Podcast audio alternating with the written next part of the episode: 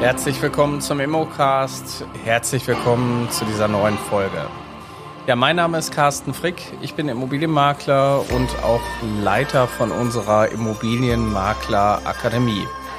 Ich habe immer wieder spannende Themen und deswegen mache ich auch den Podcast für diejenigen, die Spaß haben an dem Thema Immobilien, die Interesse haben, sich weiterzubilden und die Lust haben, eventuell ihren Beruf mal zu verändern.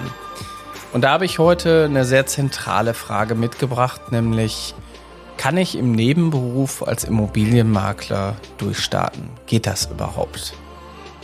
Und die Frage wollen wir so ein bisschen erörtern und auch, so ein bisschen auf die Verantwortung eingehen. Das heißt, wir müssen irgendwie gucken, dass wir da auch eine Lösung erarbeiten, die ich natürlich mitgebracht habe.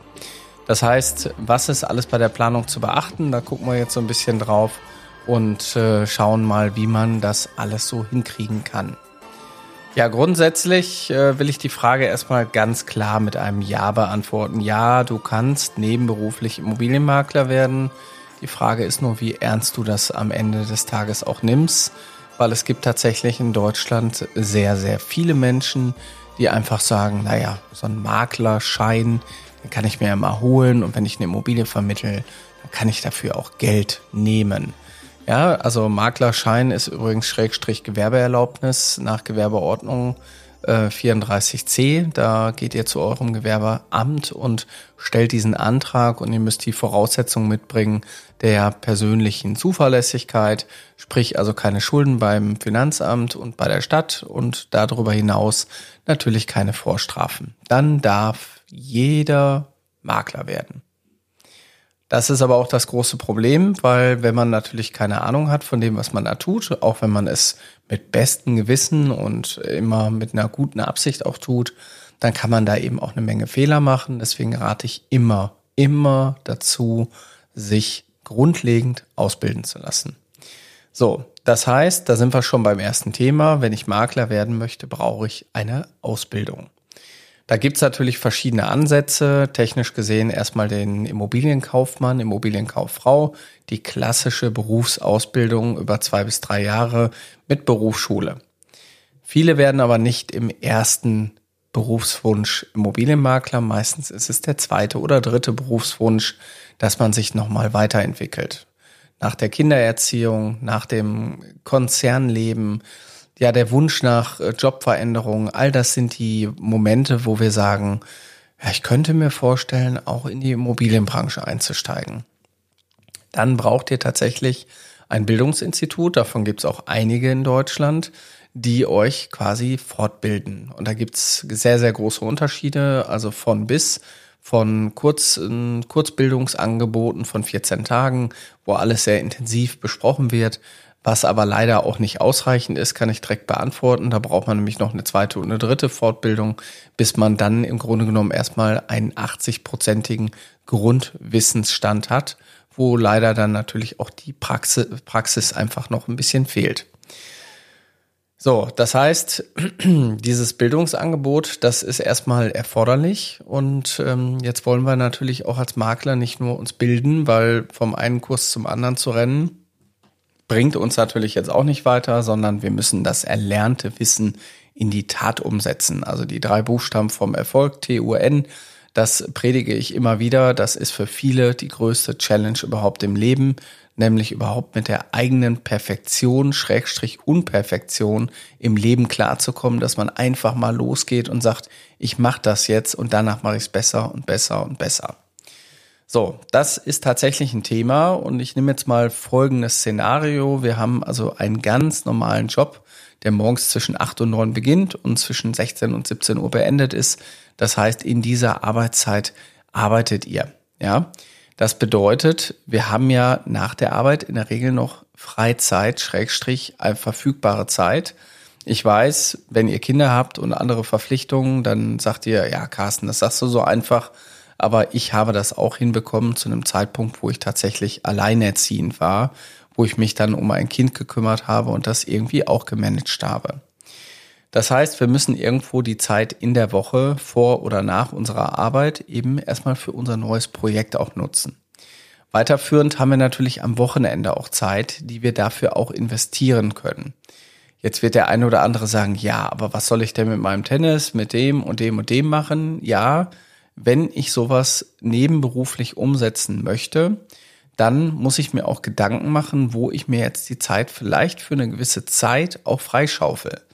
Das heißt, ähm, nicht, dass ihr eure Hobbys und äh, eure Leidenschaft für andere Dinge aufgeben müsst, aber ich glaube schon, man sollte sich einfach mal Gedanken machen, wie kann ich jetzt für ein halbes Jahr oder für neun Monate dieses Thema managen. Danach gehe ich wieder in mein altes Raster über mit dem Ziel, dass ich gegebenenfalls sogar meinen Hauptberuf verkleinere oder komplett aufgebe und der neuen Sache nachgehe.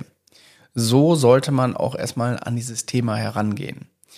So, wir haben den Samstag. Der Samstag ist auch ein Werktag, da kann man super arbeiten und im Notfall nimmt ihr einfach den Sonntag. Also je nachdem, wie ihr jetzt auch eingespannt seid. Also wenn ihr im Einzelhandel seid, dann habt ihr vielleicht auch samstags Arbeitszeiten. Aber euer Arbeitgeber kann nicht von euch verlangen, dass ihr quasi mehr als acht Stunden am Tag arbeitet. Und ich glaube, dass man immer mal wieder morgens oder abends einfach noch Randbereiche hat, die man anders nutzen kann. So, diese Randbereiche müssen in der ersten Phase erstmal für ein Selbststudium genutzt werden. Und da ist natürlich auch schon so ein bisschen der Knackpunkt. Ihr braucht quasi einen Bildungsanbieter, der euch jetzt flexibel in diesen Zeiten auch überhaupt unterstützen kann, wo ihr dann eben auch zu eurem Ziel kommt. Weiterführend ähm, ist es so, man kann natürlich 14 Tage einfach mal ähm, sich ausklinken und sagen, ich nutze meinen Urlaub, dann habe ich schon mal ein gewisses Grundwissen. Dann müsst ihr das aber auch in die Tat umsetzen. Das heißt, ihr müsst jetzt anfangen mit der Auftragsgewinnung, Aufträge zu be bekommen. Das ist auch gar nicht so schwierig. Also viele denken immer, das wäre die größte Schwierigkeit. Das stimmt überhaupt nicht. Die Schwierigkeit ist am Ende, alle Teller nach oben zu halten, also beim Jonglieren, dass alles gleichzeitig funktioniert. So, das ist so ein bisschen wie in der Fliegerei. Man denkt immer so, die Landung ist eigentlich das Schwierigste, aber die Dinge, die man alle parallel machen muss, die sind manchmal viel komplexer, als man denkt. Und äh, die Landung ist tatsächlich, kann ich aus eigener Erfahrung sagen, gar nicht so kompliziert, wenn man die Regeln vorher alle einhält, wie man auf die Landebahn anfliegt. So, das heißt, praktische Umsetzung. Ich brauche irgendwie in der Woche mal einen Slot, wo ich sage, donnerstags abends kann ich Besichtigungen machen und samstags vormittags, weil da habe ich immer ein Fenster, da kann ich arbeiten. Eure Eigentümer, die ihr trefft, die könnt ihr in der Regel natürlich auch äh, in den Randzeiten treffen. So, jetzt muss man natürlich gucken, wenn ihr langfristig auch das perspektivische Ziel habt, zu sagen, ich würde mich gerne von meinem alten Aufgaben trennen und würde mich gerne neuen Aufgaben zuwenden, weil ich da mehr Spaß dran habe, Schrägstrich Immobilien verkaufen, dann brauche ich natürlich perspektivisch erstmal ein Ziel und ich muss natürlich auch gucken, dass ich das in der Eigentümerkommunikation nicht immer zu sehr präsent werden lasse, dass ich sage, ich bin eigentlich im Hauptberuf, bin ich äh, Schaffner ähm, und äh, nachmittags mache ich nebenberuflich auch noch Immobilien, dann habe ich irgendwann auch ein Problem, das Vertrauen äh, der Eigentümer auch zu bekommen. So, jetzt bin ich irgendwie aus dem Konzept gekommen, deswegen müssen wir da nochmal neu ansetzen. Das heißt, nebenberuflich äh, muss ich irgendwie gucken, dass ich äh, natürlich auch den Eigentümern das Gefühl gebe, dass ich zu 100 Prozent für sie da bin. 100 Prozent bedeutet, ihr könnt nicht unendlich viele Immobilien annehmen, weil ihr irgendwann nicht mehr die Zeit habt, die Immobilien ordentlich zu betreuen, Schrägstrich, die Eigentümer zu betreuen. Aber eine bis zwei funktioniert eigentlich ganz gut. Und wenn die regelmäßig da wären, dann würde ich sagen, dann seid ihr auch auf einem guten Weg, dass ihr im Grunde genommen wisst, das funktioniert hier alles. Ich kann jetzt mehr und mehr das Gas rausnehmen in meinem Hauptberuf. Und äh, das würde ich euch auch empfehlen, weil diese Extrameile geht halt für einen gewissen Zeitraum. Und dann stellt man quasi, ähm, also zumindest müsst ihr irgendwann mal das Gespräch mit eurem Arbeitgeber suchen und dann wechselt ihr auf eine vier Tage oder drei Tage Woche dann kann man da noch mehr Stabilität reinbringen und danach würde ich dann tatsächlich auch eine Entscheidung treffen, dass man dann sagt, ich mache jetzt hauptberuflich das, worauf ich Lust habe, was ich mir daneben beruflich aufgebaut habe. Ich weiß, dass das funktioniert, weil ähm, ich habe das tatsächlich in dem Wohnort, wo ich wohne, äh, nebenberuflich gemacht und habe hauptberuflich natürlich in dem Ort, wo ich meine Büros habe, tagsüber gearbeitet. Deswegen weiß ich auch, dass man am Wochenende eigentlich relativ bequem Immobilien auch verkaufen kann. Meine Empfehlung, und auch mein Rat an euch ist natürlich, ihr müsst irgendwie telefonisch auch erreichbar sein. Das heißt, ihr müsst die Anfragen bearbeiten, ihr müsst irgendwie für Kunden erreichbar sein, so dass ihr auch Termine innerhalb der Woche schon mal beantworten könnt oder Anfragen beantworten könnt, Termine machen könnt, so dass ihr quasi auch einen Samstag gut geplant kriegt.